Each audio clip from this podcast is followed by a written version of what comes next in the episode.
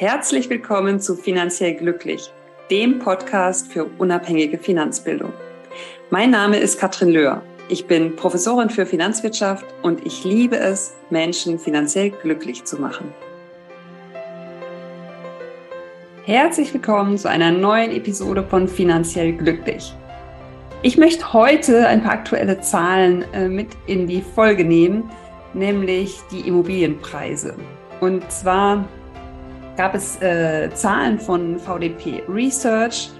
Ähm, das ist ein Forschungsinstitut, was ja mehrere hunderttausend Immobilienverkäufer ausgewertet hat. Und da geht es nicht um Angebotspreise, sondern da geht es um die finanzierten Preise. Also das ist dann schon mal ein, ein Stück weit noch interessanter aus meiner Sicht als die Preise, die man so auf den Immobilienportalen sieht. Und da haben wir im ersten Quartal 2023 gesehen, dass beispielsweise Eigentumswohnungen im Preis um 2,6 Prozent zurückgegangen sind. Und das ist jetzt natürlich sehr unterschiedlich, je nach Region, je nach Stadt. Wir haben einen besonders starken Rückgang in Frankfurt gesehen, Frankfurt am Main mit 8,4 Prozent. Allerdings muss man auch sagen, da ist die, das Niveau natürlich auch äh, durchaus sehr hoch gewesen und ist auch weiterhin hoch. Und jetzt kommen natürlich die Fragen, Mensch, was soll ich jetzt machen? Es gibt natürlich einmal äh, diejenigen, die jetzt Immobilien haben, die hoffentlich gut und langfristig finanziert haben zu ja noch günstigen Zinsen aus der Vergangenheit. Aber dass das äh, ja sicherlich nicht auf jeden zutrifft, ähm, das sehen wir ja da durchaus auch viele Objekte auf den Markt kommen und möglicherweise das damit zu tun hat, dass die Refinanzierung oder die Anschlussfinanzierung jetzt doch um einiges teurer ist ähm, mit den gestiegenen Zinsen ähm, aus den letzten Monaten kann man da je nach Kaufpreis, je nach Finanzierungssumme teilweise von mehreren tausend Euro ausgehen, was da im Grunde jetzt monatlich mehr anfällt. Wenn ich noch keine Immobilie habe, kann ich mich natürlich fragen, Mensch, jetzt waren die Immobilienpreise so lange auf hohem Niveau und es ging eigentlich immer nur in eine Richtung, nämlich nach oben. Was mache ich denn jetzt? Und wenn man sich die Prognosen anschaut, dann ist davon auszugehen, dass jetzt im Jahr 2023 noch der ein oder andere äh, Preisrückgang zu beobachten ist. Und dann kann man sich ja fragen, soll ich das für mich, für uns nutzen? Es sind ja genügend Zahlen da, wie viele Menschen sich in der Vergangenheit keine Immobilie leisten konnten, keine Immobilie gefunden haben. Und jetzt ist möglicherweise die Situation eine andere. Ich möchte aber etwas warnen, weil ich immer wieder erlebe, dass dieser Traum vom Eigenheim auch, ja, wirklich platt gesagt mal ganz schnell zum Albtraum werden kann, wenn es nämlich nicht solide finanziert ist. Und die Banken machen da oftmals viel mit. Ähm, wir müssen ja, wenn wir eine Immobilie kaufen, den Kaufpreis natürlich mit in, äh, mit betrachten. Aber dazu kommen auch noch Nebenkosten, je nachdem, ob mit Makler oder ohne Makler, sagen wir mal zehn Prozent. Und das aller, die aller Mindestsumme beim Eigenkapital sollte insgesamt 20 Prozent betragen. Besser ist aber mehr. Und da ist schon mal der erste Punkt, dass vielen gar nicht bewusst ist, dass es ein Unterschied ist zwischen Eigenheim und fremdvermieteter Immobilie. Also beim Eigenheim möglichst viel Eigenkapital. Die Zinsen des Kredits werden aus dem Netto beglichen. Das heißt, man kann durchaus auch mal berechnen, wie viel zahlt man denn jetzt wirklich an dem Haus ab? Ja, also wie viel bezahle ich für mein Eigenheim inklusive Zinsen? Wann ist es abbezahlt? Also unbedingt die Rechnung bis an den Schluss machen, weil da kommen jetzt diejenigen in Schwierigkeiten, die vor einigen Jahren die Rechnung nicht bis zum Schluss gemacht haben und jetzt eben mit steigenden Zinsen konfrontiert werden und mit einer erhöhten ja, Hypothek monatlich belastet werden und dann eben möglicherweise die schwere Entscheidung auch treffen müssen, Mensch, dann können wir uns das Haus gar nicht mehr leisten. Das heißt, das sollte immer bis zum Ende berechnet werden, entweder mit einer langen Zinsbindung oder mit anderen Möglichkeiten äh, der Absicherung des Zinsrisikos. Und äh, wenn genug getilgt wird im Rahmen dieser ersten Phase, dann ist das Zinsrisiko ja vielleicht ähm, in Bezug auf die Summen gar nicht mehr so hoch, ja, weil der Restschuld nicht so hoch ist. Das heißt, ähm, bevor jetzt die Freude zu groß ist, ähm, dass man sich ja möglicherweise mit günstigeren Preisen, zwar höheren Zinsen, dann irgendwie doch anhand von mehr Objekten auf dem Markt etwas leisten kann, wirklich nochmal ganz, ganz ähm, detailliert rechnen und wirklich bis zur Tilgung ähm, des Kredites äh, das durchrechnen und nicht zwischendurch aufhören. Und dann haben wir natürlich aber immer noch auch die Option der Miete.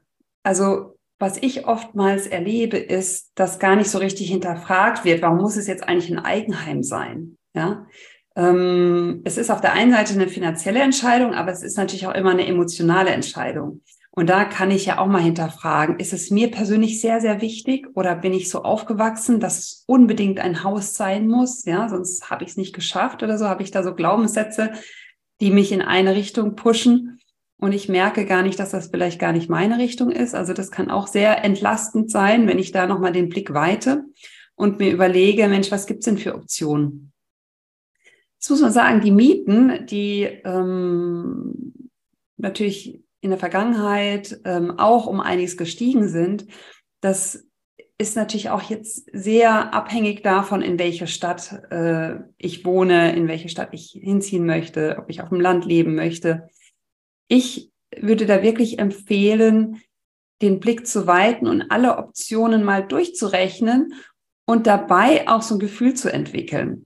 Und das Wichtige ist aus meiner Sicht am Anfang so eine ja, Ergebnisoffenheit wirklich da auch zu haben und ähm, mit ja keinen Vorurteilen reinzugehen, das ist die gute Lösung, das ist keine gute Lösung. Das ist nicht gesagt. Also ganz oft wird ja gesagt, ja, kaufen ist besser als mieten, weil bei der Miete, da schmeißt man dem äh, Vermieter die Miete in das, in das Geld in den Rachen, die Miete in den Rachen. Und ähm, wenn man aber genau rechnet, ähm, ist das in ganz vielen Situationen nicht so, denn ich brauche natürlich beim Eigenheim auch sehr viel Eigenkapital. Optimalerweise ähm, kann ich das Eigenheim, das Eigenkapital ähm, im Fall der Miete dann aber auch investieren. Das heißt, ich muss auch schauen, was habe ich denn da an entgangenem Gewinn, wenn ich dieses Eigenkapital nicht beispielsweise breit gestreut am Aktienmarkt investieren kann. Da gibt es ja hervorragende Möglichkeiten. Und wenn ich einen langfristigen Zeithorizont habe, um beispielsweise Kapitalstock für meine Altersvorsorge aufzubauen, dann darf ich das nicht außer Acht lassen. Und das wird aber ganz oft außer Acht gelassen. Das ist dann Eigenkapital, was im Moment vielleicht rumliegt, weil man sich nicht genug auskennt, um an der Börse aktiv zu werden. Und da kann ich nur sagen, wirklich Blick weiten, alle Optionen mitnehmen und wer sich noch nicht an der Börse auskennt, wer da noch nicht aktiv geworden ist, das ist kein Hexenwerk. Das ist wirklich etwas, was ähm, ja wirklich eine optimale Möglichkeit einer breit gestreuten, also diversifizierten Geldanlage. Und Immobilien sind eine Option. Und gerade Immobilien und Börseninvestments lassen sich wirklich sehr schlecht vergleichen. Und dazu kommt noch, wenn es um Eigenheim geht, da wäre ich sehr vorsichtig, das als ein reines Investment zu betrachten. Es hat eher starken Konsumcharakter. Wenn es um fremdvermietete Immobilien geht, dann sieht es schon mal anders aus. Dann habe ich auch eine andere Struktur in der Regel, denn ich habe anders als beim Eigenheim gar nicht die Notwendigkeit, so wahnsinnig viel Eigenkapital mit einzubringen, weil das steuerlich dann durchaus sich nochmal auch interessanter ähm, ja, rechnet, wenn ich das mit ausreichend Fremdkapital finanziere.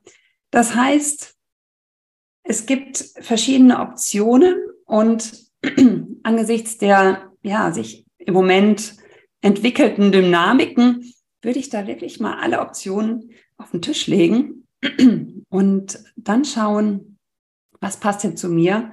Wo möchte ich denn langfristig hin?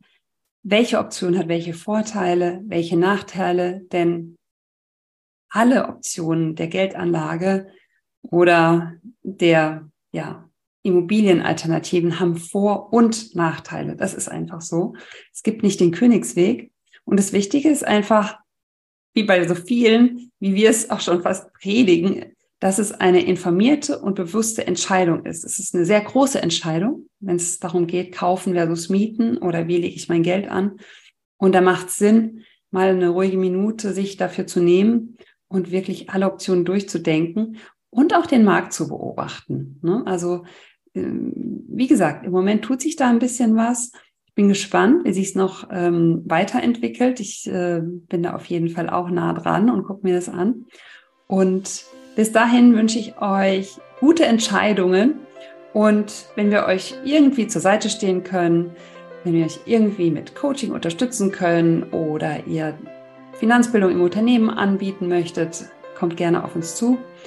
Und ansonsten bis dahin eine wunderschöne Zeit. Ciao.